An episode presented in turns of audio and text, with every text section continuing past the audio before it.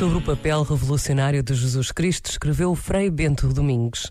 É conhecida a luta de Jesus contra a sacralização de tempos e lugares. Para ele, sagrado é o ser humano. Ficou célebre uma sentença que nunca deve ser esquecida diante de qualquer instituição: O sábado é para o ser humano e não o ser humano para o sábado.